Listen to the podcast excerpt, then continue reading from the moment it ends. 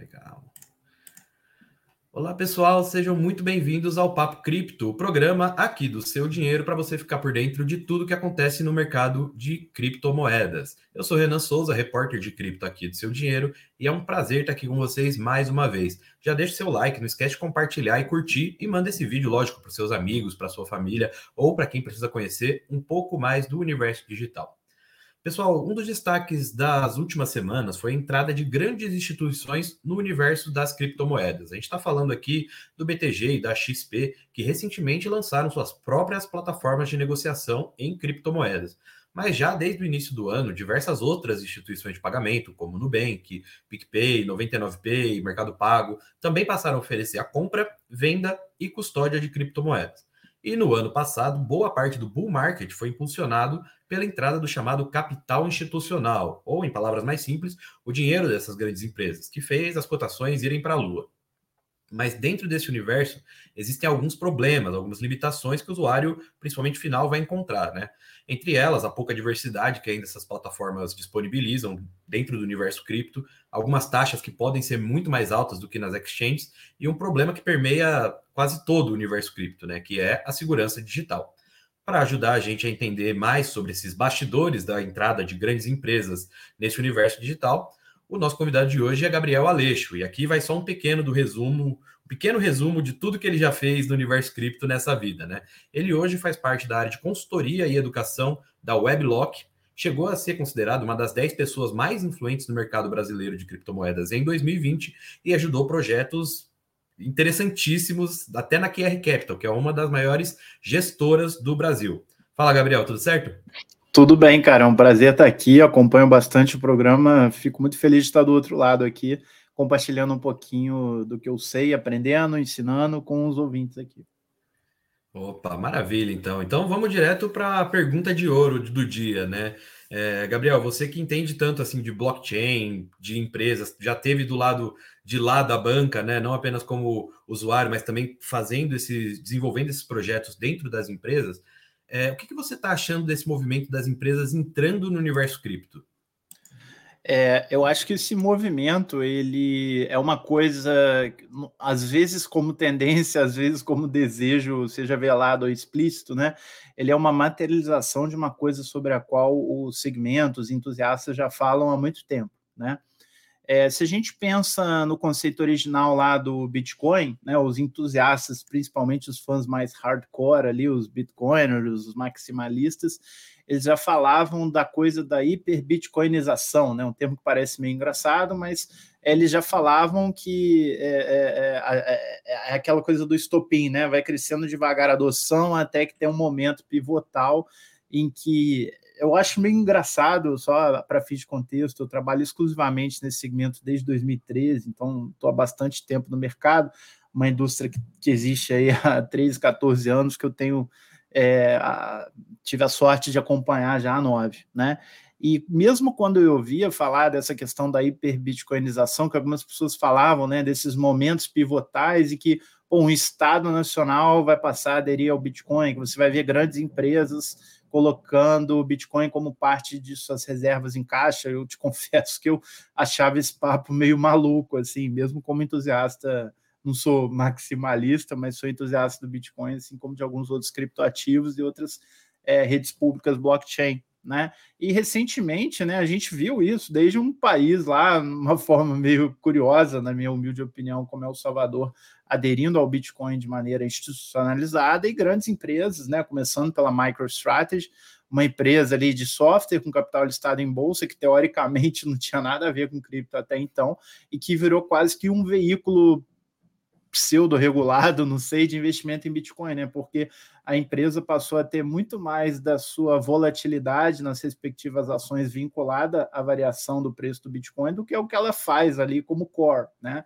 Então, comprar ações da MicroStrategy, na medida né, que deve ser do conhecimento da maioria que nos acompanha, é, na medida que a MicroStrategy foi comprando bitcoins cada vez mais, até hoje, né, colocando em caixa, né, hora com prejuízo, hora com é, com lucro, né? Dependendo das diferentes, é, se for fazendo ali meio que um preço médio da posição.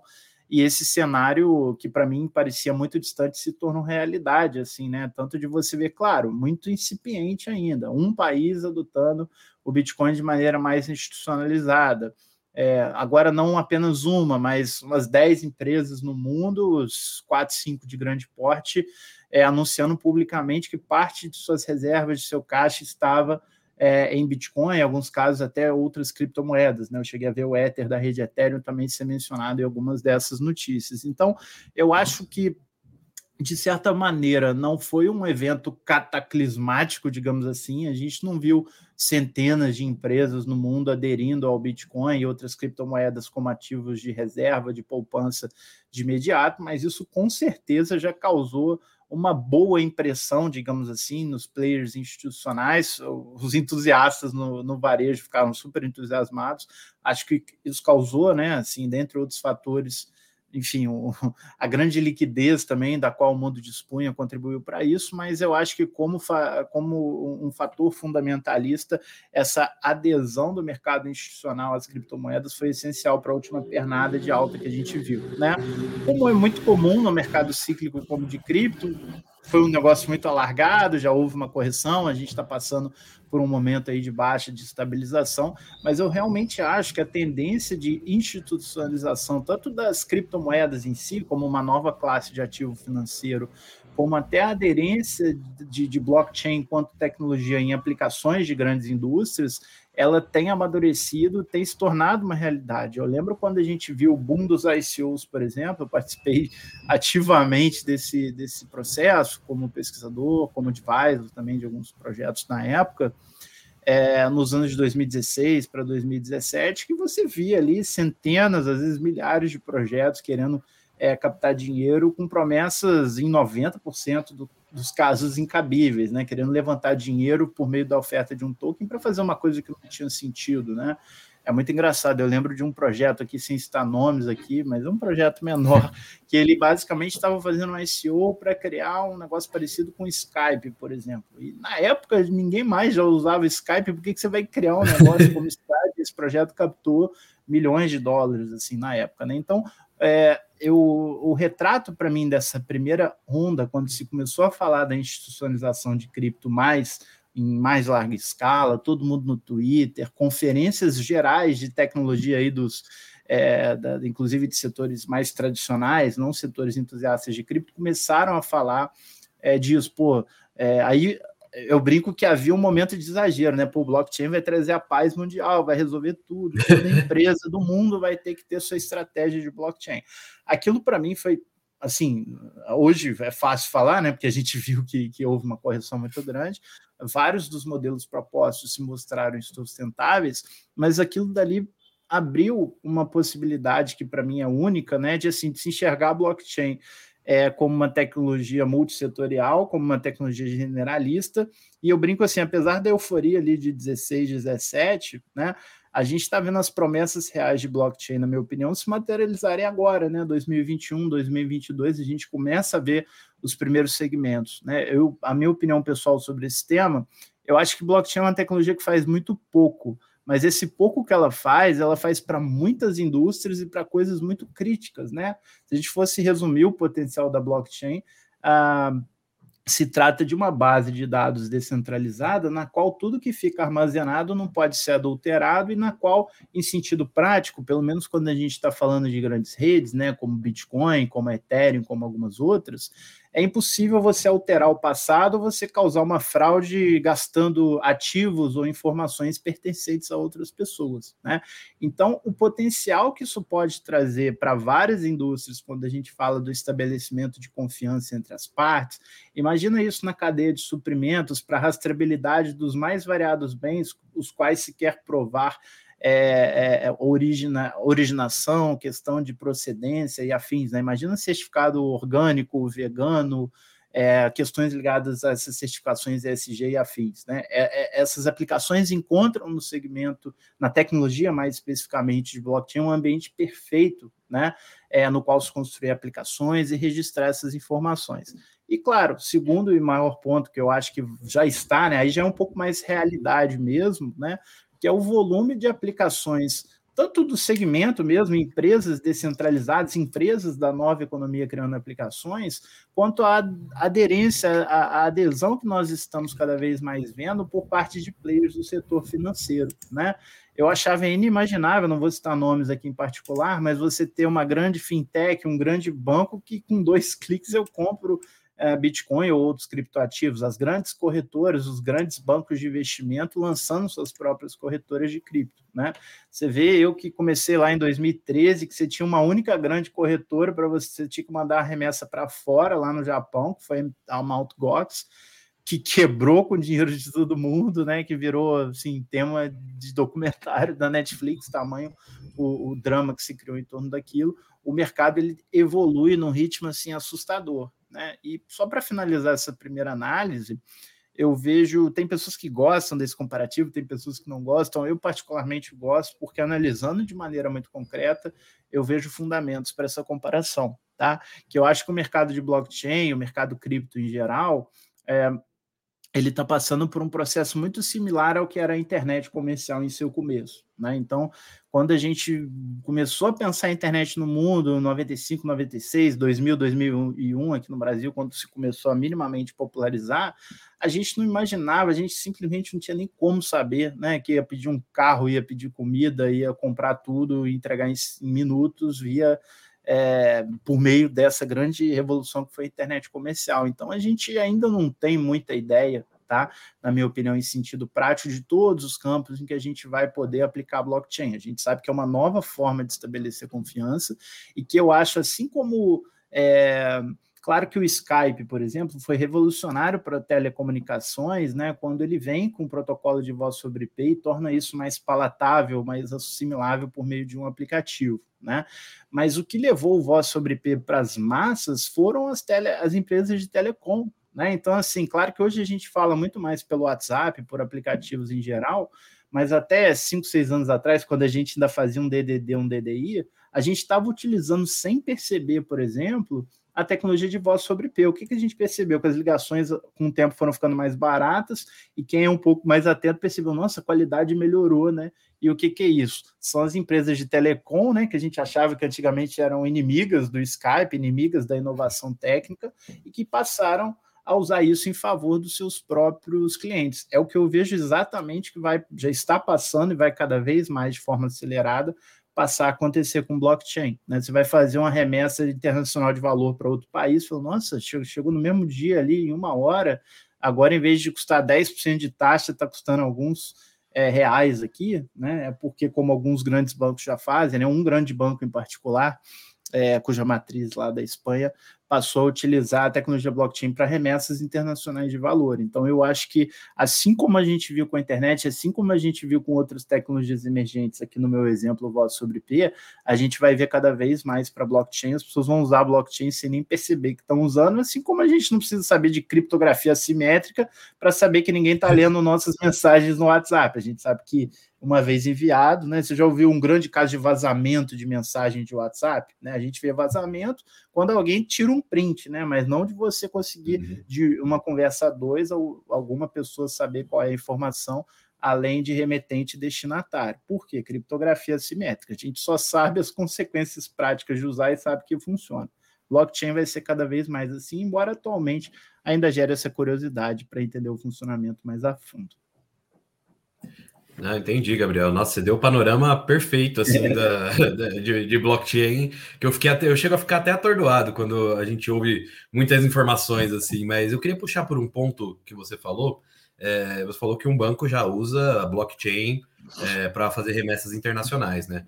É, e a tendência é justamente essa, a gente começar, começar a ter uma adoção de blockchain na nossa vida e a gente nem se dá conta disso. E se você puder me dar alguns exemplos a mais, além de, claro. de, desse banco que usa blockchain, é, onde que a blockchain ela está inserida na nossa vida, é, que a gente hoje, né, que a gente não sabe, que a gente não, não sabe, não precisa saber, e umas aplicações que já estão surgindo por aí. É, eu acho que os maiores exemplos hoje eles estão concentrados no segmento financeiro, tá? Não, não vejo problema nenhum em mencionar os casos aqui, né?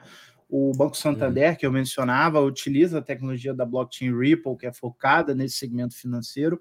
É, não sei o estágio atual desse projeto, lembro de tê-lo visto há dois, há dois, três anos, mas como um piloto e que em vias de expansão. Né? Então, assim, é, e, o, e o Santander também foi um dos primeiros bancos globais a implementar um estudo né, de piloto para você emitir também não só é, não só você ter ali como se fosse um real, um dólar, um euro tokenizado, né? Ou seja, blockchain já há muito tempo não serve só para enviar Bitcoin, Litecoin, Zcash, criptomoedas em geral, mas blockchain serve para você enviar e receber é, tokens, né? Token nada mais é do que uma representação digital de valor que pode ser enviada e recebida de forma segura, transparente, auditável e, em muitos casos, eficiente, usando blockchain. Né? Então, a mesma lógica, tem corredores internacionais sendo utilizados por banco para você enviar e receber desde reais e dólares, como já tem é, grandes corretoras de cripto, né, utilizando uh, tokens registrados em blockchain para você comprar e vender ações de empresas, por exemplo. Então, você tem uma ação tokenizada de uma grande empresa de tecnologia. Né? Então, você está comprando e vendendo ações no mercado 24/7, igual você compra e vende Bitcoin, por exemplo. No, é, já que você está tradando ali um token, né, que está lastreado por uma ação de uma empresa, você pode, por exemplo, sem algumas pessoas hipoteticamente até sem perceber, elas estão utilizando esse benefício de um mercado 24/7 para comprar e vender ações sem nem saber ali que por trás daquilo está toda a escrituração dessas operações por meio de blockchain. Posso dar um exemplo bem interessante aqui do próprio sandbox regulatório da, da CVM, né? Quando a gente fala de tecnologias emergentes, existe um problema do ponto de vista prático da regulação, né? Porque é inevitável, isso não é um erro de nenhuma das partes, a tecnologia sempre vai vir mais rápido do que a regulação, né? E se a regulação uhum. vier antes da tecnologia, geralmente, na minha opinião, na minha análise, na minha pesquisa, ela vai estrangular a regulação, né? Já pensou se a gente regulasse empresa de blockchain como banco, se a gente regulasse o Skype como se fosse uma empresa de telecomunicações, né? Uma startup não tem todo o esforço legal, jurídico, etc., ainda mais de blockchain, uh, ah, para você ter aderência de empresas que já nascem valendo 10, 20, 30 vezes mais como um banco ou uma grande telecom, né? Então, o caminho que globalmente vem sendo adotado para você lidar com isso, como os agentes de Estado, os órgãos reguladores tem liberado que a inovação possa fluir, ao mesmo tempo que mantém um certo controle para evitar golpes, né? A gente sabe, infelizmente, como são comuns, então fica até o alerta aqui, é, golpes aí na internet de forma geral, que supostamente falam que estão trabalhando com cripto, investindo, né? Então, vale o alerta aí para a gente ficar sempre de olho. Mas o que, que eu vejo acontecendo? É, já, ve, já, vejo, já vejo isso em, na Suíça, Singapura e aqui no Brasil também essa ideia do sandbox regulatório, no qual o órgão regulador, né, como por exemplo a CVM, que é o xerife aqui do mercado de investimentos de valores imobiliários, ela faz como se fosse um processo seletivo no qual empresas podem é, aplicar, né, para que dentro de certos limites, dentro de certas condições, elas possam testar seus modelos e uma vez funcionando, aquilo ali ficar aprovado um, dois, três anos depois para conseguir é, se expandir com a devida segurança jurídica. E no Brasil, né, já houve três projetos que foram aprovados no primeiro lote ali de, de do sandbox regulatório da CVM, que alguns são muito interessantes, né? Tem um projeto da QR Capital, onde eu trabalhei, que, que em parceria com a Vortex, que é uma das maiores fintechs do segmento financeiro, é, junto com a rede blockchain Rator, né, da qual eu fui cofundador também em 2018, é, foram feitas a emissão de debêntures tokenizadas. Né? Então veja você que interessante, já tem bancos aí distribuindo ofertas de título de, né, de, de, de títulos de crédito privado, né, na forma de debêntures, e que você está comprando e vendendo um token às vezes sem perceber. O que, que você, se fosse mais minucioso, iria perceber? A vantagem de se utilizar a blockchain para escriturar isso, vis a vis você fazer pelo sistema tradicional né? Debêntures, títulos de crédito privado. Se uma empresa está precisando captar um bilhão de reais por meio de uma debênture, ela é uma empresa grande o suficiente para pagar um banco e ainda ter dinheiro sobrando ali na margem para remunerar o investidor. Beleza, o sistema tradicional já funciona muito bem para esse tipo de empresa. Se uma, se uma empresa de médio porte está precisando ali de 5 milhões, 10 milhões, 20 milhões, se ela for pelo caminho tradicional, são muitos intermediários, são muitas pessoas cuidando daquela escrituração. Então, você utilizando blockchain como a QR, em parceria com a Raptor e com a Vortex está fazendo, você consegue eliminar outros intermediários e operacionalizar todo esse produto financeiro de maneira muito mais eficiente. Né? Então, uma empresa que sei lá, não, sei os números exatos, tá? Mas uma empresa que gastaria um milhão de reais para fazer essa operação, ela pode gastar uma fração disso, né? Isso viabiliza financeiramente você capturar, né? Você captar esse, esses valores em questão, você ter de valores em caixa para remunerar o seu investidor. E eu acho que a gente olhando no cenário macro, a gente está usando blockchain para impulsionar a economia do, do Brasil, né? No momento que isso é muito necessário aí, quando a gente está vendo essa, esperando né, essa retomada no pós-pandemia. Então, eu vejo muito uhum. esses tipos de exemplos, né, assim, no mercado financeiro, em que você já pode investir em ações, você compra é, títulos de crédito de maneira totalmente escriturada em blockchain, como num outro extremo também, não, não sei se é um outro extremo, mas num segmento, segmentos totalmente diferentes, só para a gente dar alguns exemplos, né? É, tem a, a, BRF em parceria com o Carrefour utilizando blockchain para você dar toda a rastreabilidade na cadeia de suprimentos de determinados alimentos. Então, desde lá do Zezinho da pecuária que cuidou daquele animal para você, até o, a asinha de frango ali temperada que você compra no supermercado, você sabe que em todos os pontos aquilo ali passou de A para B, de B para C, do produtor é, para abatedouro, para o distribuidor, para processamento, né? E virou um alimento ali na sua é, na, na, no seu prato. Né? Qual é a garantia que blockchain dá a um processo como esse? A garantia de procedência, de originalidade, dos todas as informações relacionadas ao processo envolvido na industrialização daquele alimento ficam registradas exatamente sob as condições que eu disse anteriormente, que são prevalentes quando se usa blockchain tudo é imutável, é transparente e publicamente auditável. Então, vocês lembram? Você lembra aqui, ô, Renan, quando teve lá a operação carne fraca? Botaram papelão na carne, Opa. passaram carne estragada para frente, aí você vai investigar lá os indícios, os servidores, é, os computadores, as máquinas de, de, das empresas envolvidas, putz, sumiu tudo, né? Como se tivesse botado fogo no cartório, as provas sumiram, né?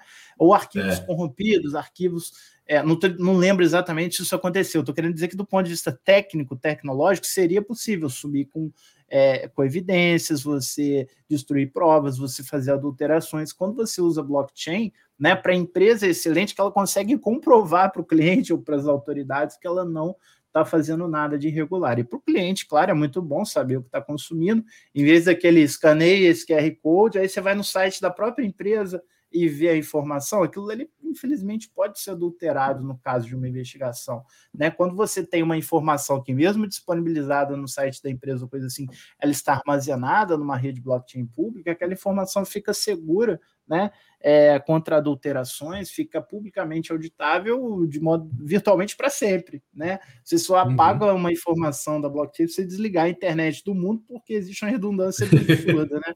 Centenas de milhares, quando não milhões de cópias da mesma informação. Né? Então, esses para mim são os principais exemplos de como é, blockchain está sendo utilizada. Assim, é claro, deixando muito claro, ainda não tem um grande caso massificado, eu acho que isso é coisa para os próximos anos, né?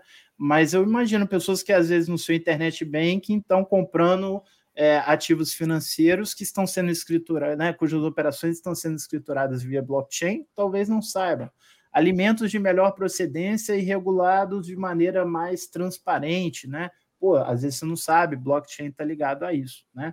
E alguns outros pontos interessantes, assim, quando a gente fala de uso de blockchain, né? Que, que é, permeiam até a ideia de colecionáveis digitais, alguns itens comprados e negociados em jogos, né? Isso meio que virou uma moda, alguns modelos se mostraram insustentáveis, mas blockchain ela está e estará cada vez mais presente, não apenas digitalizando coisas que a gente já tinha antes, tornando mais eficientes alguns sistemas, como também assim tornando possível a criação de coisas que praticamente não existiam antes, né? Então a gente tem, claro, alguns exemplos é, a gente fala do segmento de NFTs e tem muito exagero, né? Tem a figurinha que o jogador comprou por milhões é. de reais, não sei o quê, mas NFT é uma forma muito concreta, tá? De você realmente criar propriedades digitais, né? De você é, representar digitalmente um título de propriedade de algo que é nativamente digital e que pode ser só seu, né?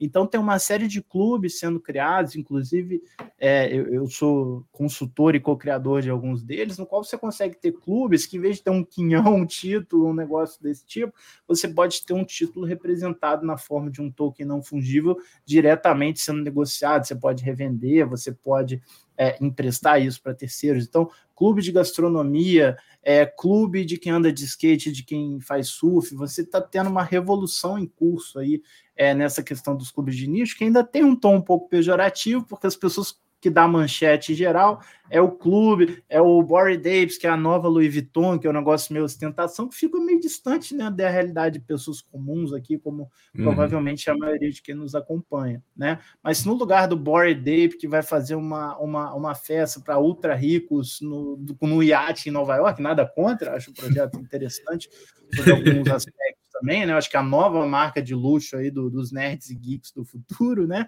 Mas essa tecnologia tem uma série de aplicações para o nosso cotidiano, né? E NFT, né? Como diz o, o, o, o meu amigo Daniel, né? CEO da Weblock, ele fala muito sobre isso, né? Como a, a, a, essa coisa do, da tokenização ela traz para dentro da blockchain as coisas que a gente ama, né? Então, é, um título de propriedade de uma imagem, de uma obra de arte, é, uma titularidade de que eu faço parte de um clube, de um nicho, de um hobby que eu gosto, e uma série de outras coisas é, e, e, novas experiências que a gente não está acostumado, né? Geralmente, pô, título de um clube é aquele negócio meio antiquado que meu avô passou para o meu pai, que passou para mim, e aí tem que pagar. Não, agora a gente tem novas formas de organização é, online, né, de organização totalmente digital, em que você pode distribuir esse direito de voto, essa titularidade e criar organizações inteiras de forma descentralizada por meio da internet. Né? Uhum. Não, legal, cara. É, esse para mim é o panorama mais interessante que tem, né? Que é realmente o que que, que, que a gente faz com tudo isso. Você falou do Board Ape, eu realmente eu falava né, lá no começo, meu, NFT, não vou pagar milhões num, num um, negócio, um pixel, né? Que no, no, final das contas é dá para ser printado, né? O pessoal até brinca. É, o pessoal até brinca, tirei um print aqui, cadê seu NFT, né? tipo, eu também tenho o seu, tal. É, mas aí, a partir do momento que a gente entende a tecnologia por trás, aí tudo começa a se encaixar de maneira me melhor, né? E principalmente quando a gente traz para um, para um nível de renda, vamos dizer assim, mais, mais parecido é, um com o negócio que a gente consegue entender, né? Não Exatamente. comprar um JPEG por milhões, mas entender de que maneira os NFTs podem servir como certificados é, de autenticidade, de originação e de procedência de um monte de coisa que a gente consome. Pode ser desde um bem de luxo como um diamante, para eu garantir que não é um diamante de sangue, como pode ser para essa peça de roupa que eu não comprei numa loja cara para garantir que isso daqui veio realmente de uma empresa socioambientalmente correta, por exemplo. Uhum. Até a nossa própria identidade digital, né? De alguma Perfeito. maneira. Exatamente. Já tem órgãos públicos, eu tive a oportunidade em 2017 de, de, de palestrar, de participar de grupos de, de, pesquisa e trabalho nos mais variados órgãos públicos. Já fui falar para o DataPrev, para o SERPRO, para o Tesouro Nacional, é, para o Banco Nossa. Central aí que fala diariamente sobre real digital, que já abriu o chamado, né? O, o, o próprio DataPrev e o SERPRA, né, que são os principais provedores de infraestrutura técnica é, para o serviço público brasileiro, já dispõem né, de, de, de, de é, de uma infra para você subir é, aplicações em blockchain. Então, assim, cada vez mais eu vejo esse potencial também de blockchain no setor público ou em aplicações de interesse público é, de âmbito mais geral, porque você consegue fazer uma série de questões é, ligadas à transparência do gasto público, do investimento público, né? O BNDES, por exemplo, até um time aqui do Rio, onde eu fico é, situado, que criou esse projeto, né? Então, algumas pessoas questionam, questionaram, pô, mas o dinheiro que o BNDES investe é o dinheiro público, como é que eu não consigo ver o rastro desse dinheiro? Eles fizeram uma obra, né? É, investiram, é, é, fizeram dispêndios ali é, para uma obra, se eu não me engano, no Espírito Santo, em que todo o dinheiro é, que era gasto era todo, cada, né, cada operação, cada envio e recebimento era registrado no blockchain e a informação era publicamente disponibilizada quase que em tempo real para você verificar, né? Foi um piloto, é claro, o BNDES faz milhares de dispêndios por ano, eu acredito. Foi apenas uma obra, mas mostra como a tecnologia tem um potencial gigantesco, né? É, também para o setor público, para que todo mundo consiga ver o rastro do dinheiro, ou até pensando, claro, um pouco mais hipotético, teórico, mas para que as pessoas possam é, votar também, né? Eu acho isso muito engraçado. Outro dia um amigo comentou, né? Às vezes o Senado abre, vote aqui, dê sua opinião, né? E o negócio muda e tal, faz uma campanha no Twitter, entra um monte de gente criando conta falsa e vota. Não dá para você é. fazer dessa maneira, né? O Senado não. Ali é uma, só uma pesquisa de opinião, aquilo ali nunca vai ter valor legal, né? Nenhum tipo de votação feita assim. E via blockchain a gente poderia ter uma coisa que, que tem até um certo valor legal, porque blockchain já tem embarcado, como você muito bem colocou, um sistema ali de identidades digitais, né? Eu tenho uma chave criptográfica privada que é como se fosse um certificado digital, uma caneta online que me permite assinar coisas, sejam elas transações que eu estou transferindo o meu Bitcoin de mim para você, estou fazendo transferência, escriturando qualquer coisa, como eu também posso assinar opiniões, eu posso assinar conteúdos, eu posso assinar uh, votos, né, que eu estou é, desejando que o caminho para uma determinada questão no Brasil seja A ou seja B, sabe? Assim, isso abre também possibilidades de organização e engajamento inéditas, no meu entendimento. É, oportunidades também de melhorar a eficiência da, da máquina pública, né? Nesse desse ponto de vista, né? Uma pública e privada, né? É... Totalmente, é. A gente fala, enfim, eu, eu, como todo brasileiro, sou crítico de muita coisa também, mas a corrupção ela não é só no setor público, também existe no setor privado, né? E, e blockchain também serve para melhorar isso. Exatamente.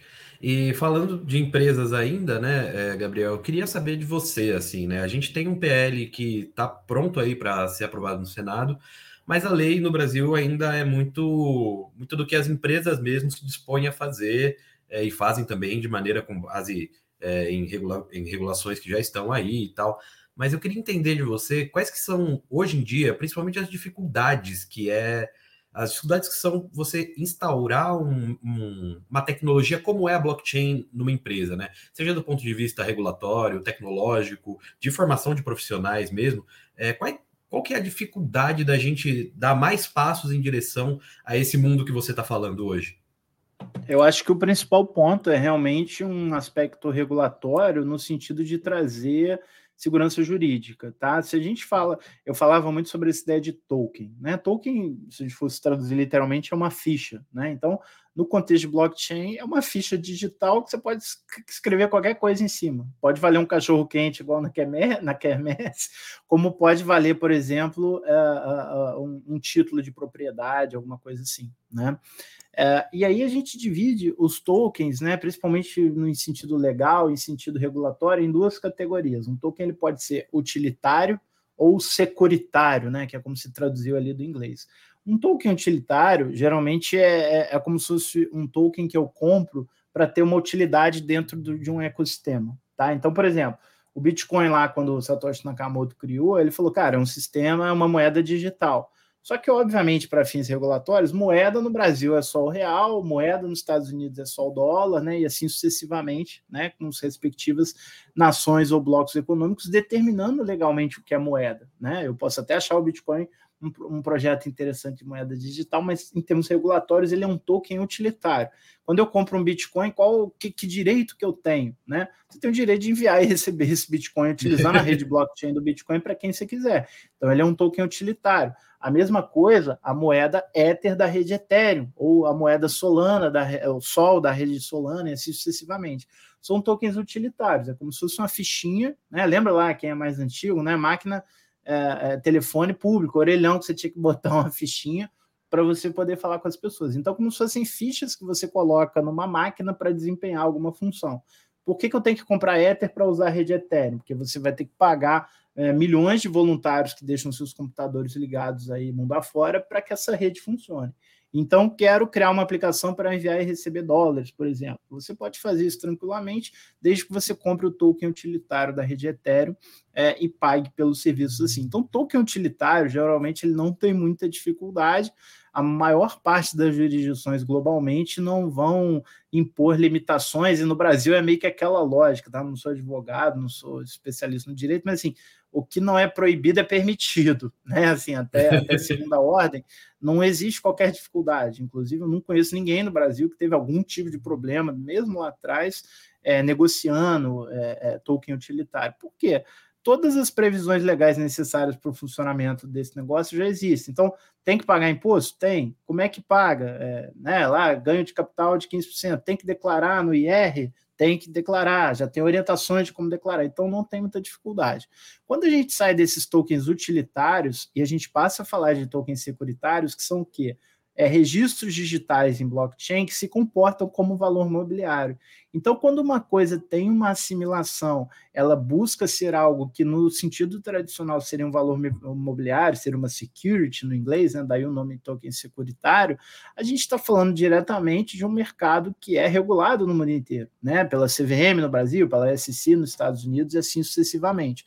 Então, quando eu falo de usar blockchain para fazer um token securitário, para substituir o que no sistema tradicional seria um valor imobiliário, eu vou precisar de segurança jurídica. Eu acabei de dar um exemplo anteriormente. Eu posso tokenizar uma debênture? Pode, se você obtiver uma licença no sandbox regulatório da CVM. Você vai receber uma licença com limitações, né? Assim, eles vão fazer uma avaliação caso a caso. Né? Você quer emitir um bilhão de reais em debênture? Não pode, mas eu deixo você emitir 100 milhões, se, perdão, se funcionar direitinho, no ano que vem você aumenta para 200. Se funcionar de novo, aí você faz o quanto você quiser.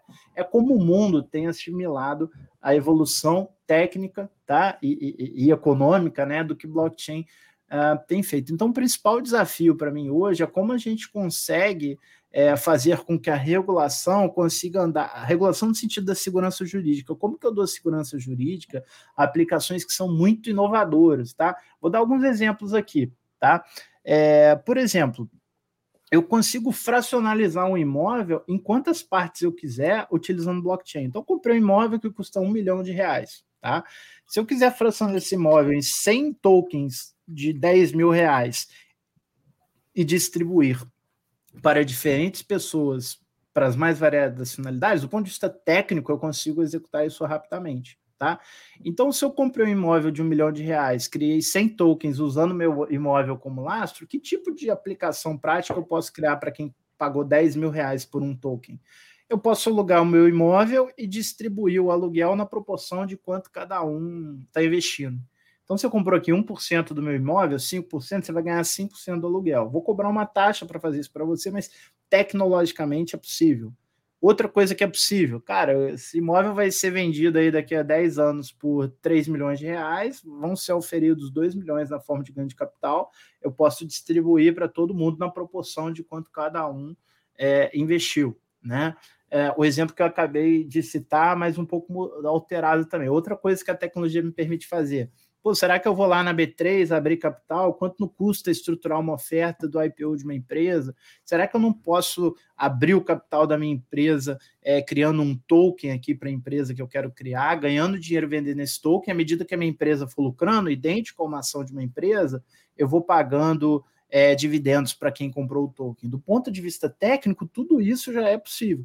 Do ponto de vista legal, se você fizer isso amanhã, você no mínimo vai tomar uma cartinha da CVM no stop order, né? Como alguns projetos já receberam, é, e não tem como ser diferente, na minha opinião, né? É. é. porque você está oferecendo um valor mobiliário, você está oferecendo no mercado uma coisa que a pessoa que compra tem uma expectativa quase que de uma garantia de lucro, né? Ou de um best efforts ali, de que aquilo, por que, que eu estou gastando dinheiro comprando esse token? Porque eu vou ganhar lá na frente. Quando uma pessoa compra Bitcoin, é, é, eu brinco assim, é só ela e Deus. Se o preço subir ou se cair, entendeu? Ah, vai reclamar para quem que comprei Bitcoin e caiu? Não vai reclamar para ninguém, é um token utilitário, não tem uma empresa por trás não tem nada, né? Se subir, você fica feliz, se cair, você fica triste, é isso aí, né? Se eu tenho uma empresa por é trás, eu, essa é a vida. Se eu tenho uma empresa por trás ali e vou emitir um token que vai pagar dividendo para uma pessoa, quem é que garante? Quem é que regula esse mercado? Quem é que estabelece limites, como no mercado tradicional, né?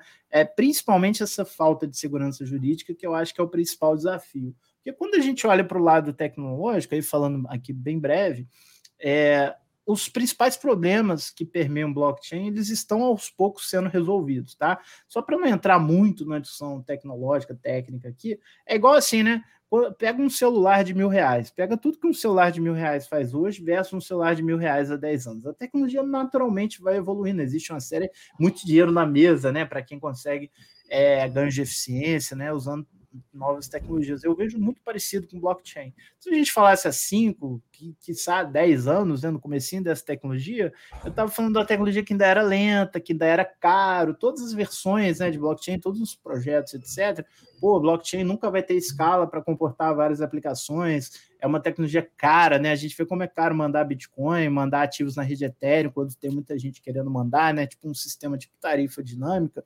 Mas esses problemas, né, aos poucos e de cada vez, aos poucos, mas é, acelerando cada vez mais ao longo do tempo, a gente tem visto novas redes de segunda, terceira, né? Agora quarta geração surgindo que vão resolvendo, né? Antigamente só tinha rede que fazia dezenas de transações por segundo, hoje já tem várias redes que fazem milhares de transações por segundo. É, e com o passar do tempo, as próprias redes clássicas, como Bitcoin, Ethereum, né, vão criando mecanismos como Lightning Network, Radiant Network, The Merge, uh, Proof of Stake e outras coisas que vão aperfeiçoando pontos que até então eram questionados. Né? Escalabilidade, gasto energético de blockchain, etc. Né? Eu acho que o, o mais interessante, na minha opinião, de como o blockchain se comporta frente aos desafios que são colocados pelo mercado, é ter incentivos também de mercado para que haja melhorias. Né? Então, a gente viu quanto da mineração do Bitcoin não saiu da China e migrou para fontes de energia renovável no Canadá, nos Estados uhum. Unidos e outros locais. Né? Então, assim, o bonito que eu acho assim de cripto de blockchain é como os incentivos vão moldando os comportamentos muito alinhados, assim, com uma melhoria muito continuada é, e um endereçamento muito rápido dos desafios técnicos, né? A questão é que os desafios, às vezes, técnicos vão sendo resolvidos rápido, mas esse, essa questão de assimilação legal e regulatória não vem no mesmo ritmo. Acho que é um desafio que não tem muita solução, mas quanto mais os agentes públicos se debruçarem sobre o tema e buscarem fazer regulações que sejam é, prósperas, né, que sejam a favor da inovação e não tentando coibir o sistema, né, é melhor. Maravilha, não, excelente, excelente colocação. É, bom, Gabriel, a gente já vai encaminhando aqui para nossa pergunta final, né? A pergunta do próximo milhão, que nenhum convidado aqui do Papo Cripto consegue escapar, apesar de tentar, que são as suas apostas para o mercado cripto, seja de criptomoedas, seja de ativos tokenizados, DeFi, NFT, enfim, tudo que você está observando aí e ressaltando para quem está nos assistindo, quem está nos ouvindo aqui, que essa não é uma indicação de investimento, evidentemente, é só para a gente saber o que, que o especialista está olhando nesse momento. Gabriel Aleixo, agora é com você. É, com certeza, e fazendo, é, e fazendo um disclaimer que, obviamente, a minha, a minha a minha opinião vai se confundir um pouco com as minhas posições pessoais de, de alocação né, nesse segmento. É, então, assim, nada que eu falar aqui tem qualquer sentido da pessoa achar que tem que comprar ou não mas eu vou responder essa pergunta puxando o que eu falei lá na primeira, tá? Eu acho muito difícil, ainda acho, tá? É, claro, tá, o cenário está ficando cada vez mais claro, mas ele ainda é muito nebuloso de quais vão ser os killer apps, assim, as funcionalidades que marcam blockchain. Então, assim, eu dificilmente olharia, se eu fosse gestor de recursos é, de terceiros, aí, menos ainda, né? Pô, vou botar aqui 50% nessa aplicação games vou botar 50% em DeFi, sabe? Assim, eu acho que as apostas que, que. Eu acho que você apostar no que existe de mais agnóstico no mercado, em geral, é, você mitigaria um pouco o risco, né? Então, eu vejo muito potencial nas redes generalistas de blockchain, tá? Então, você tem é, funcionalidades específicas, mais do que você apostar em um ou outro criptoativo. É, Para mim, assim, independente de quais aplicações sejam as matadoras aí que vão arrebatar o mercado, essas aplicações vão ter que ser construídas em redes generalistas, né? Por isso eu olho muito para redes generalistas e mesmo dentro delas acho que a gente está muito distante de cravar ali ganhadores e perdedores, né? Então olho muito para Ethereum, olho muito para Solana, para Avalanche, olho para Waves, olho para Rator, olho para Polkadot, olho para várias outras redes, para Near Protocol, olho para Cosmos, olho para o que quer que cada um goste aqui, que tem, também tem muita. É, é, um mercado meio tribal, né? Às vezes as pessoas. É, eu, tô, eu tô no extremo oposto, né? Geralmente as pessoas se apegam muito a um projeto. É, nem um projeto do qual eu fui cofundador lá, a Raptor, eu, eu, eu, não sou fiel, assim, eu acho que tem que usar isso, que faz sentido para cada aplicação, não tenho problema nenhum. Não, não é casado com a blockchain, eu não sou né? casado com nenhuma blockchain. Assim. eu só acho que hoje, me parece, o mercado caminha um pouco para isso, né? Assim, eu acho que você apostar mais nas redes e menos nas aplicações ainda, ainda parece mais seguro. Aí é aquele eterno jogo de risco e retorno, né? É lógico que eu acho que nenhuma rede blockchain vai meter aquele 100x, 1000x que às vezes o degenerate trader lá está buscando, mas eu acho uma é. aposta muito mais segura, assim, entendeu? De, de quando a gente olha para longo prazo. O grande, a grande dificuldade, por isso não é uma recomendação de investimento, é saber qual, né? Assim, se você é. apostar é. muito numa ali, já vi, é super normal. Assim, não vou citar aqui projetos, mas projetos que, pô, ah, a galera bombava 5, 6 anos atrás, simplesmente acabaram, sabe? Então, eu recomendo muitas pessoas estudarem o potencial dos projetos uh, com base principalmente no, no, na totalidade do que se consegue criar com aquilo. Tá? Eu acho que quanto mais generalista, quanto mais interoperável é, quanto maior a amplitude de projetos que se pode, aplicações, projetos que se podem criar naquela rede, maior o potencial aqui, não estou falando de X, de valorizar N ou Y, mas daquele projeto existir, né? E ele existir, se manter capitalizado, se manter inovando, acho que é, é a base, né, para um projeto pode, poder ter qualquer forma de, de sustentabilidade financeira ao longo do tempo. Maravilha. Gabriel Aleixo, ele né, consultor da Webblock e da parte de educação também. Muito obrigado por participar aqui do nosso Papo Cripto. Você tem mais alguma última mensagem que você gostaria de deixar para o pessoal, Gabriel? Do your own research, do your own diligence, eu acho que é o mote maior desse mercado. Nunca confie na dica do amigo, do desconhecido, do Twitter. Se for amigo muito próximo que acompanha o mercado, até dá, tá? Mas esse mercado tem muitos altos e baixos, então eu recomendo muito. Se for cunhado, esquece, então. Se for cunhado, nossa senhora. Eu não tenho cunhado, que é uma pessoa super querida, inclusive. Mas é, brincadeiras, brincadeiras à parte, eu acho que é é, uma pesquisa muito aprofundada, ainda mais antes de, de investir valores financeiros ali, e, e, entenda a tecnologia, comece a usar primeiro, assim, não pensa, ah, vou comprar aqui para ficar rico, nada disso, começa assim, é, quem for mais novo no mercado, começa entendendo como, baixa uma carteira, cria uma carteira, faz uma transação, entenda o potencial, que aí você passa a entender como aquilo é, se aplica na sua vida, né? Às vezes você começa, pô, quero ficar rico aqui, investindo 10 e tirando um milhão, às vezes, sei lá, você pode ficar rico criando uma aplicação, resolvendo um problema de uma indústria na qual você trabalha, entendeu? Então, eu acho que existe uma certa efervescência na, na, na questão especulativa, que é, tem um lado engraçado, né? Mas que tem, tem também os riscos envolvidos. Então, olhar para um olhar mais amplo sobre a tecnologia, eu acho mais interessante para entender como se aplica a vida de cada um que nos acompanhou aqui hoje. Maravilha, então. Bom, pessoal, a gente vai ficando por aqui em mais um programa. Muito obrigado ao Gabriel, ao Weblock também. E a gente se vê no próximo programa, então, gente. Não deixa de curtir, compartilhar esse vídeo, seguir o seu dinheiro nas redes sociais também. É, até o próximo programa daqui a 15 dias. Gabriel, um abraço. Valeu. Um abraço.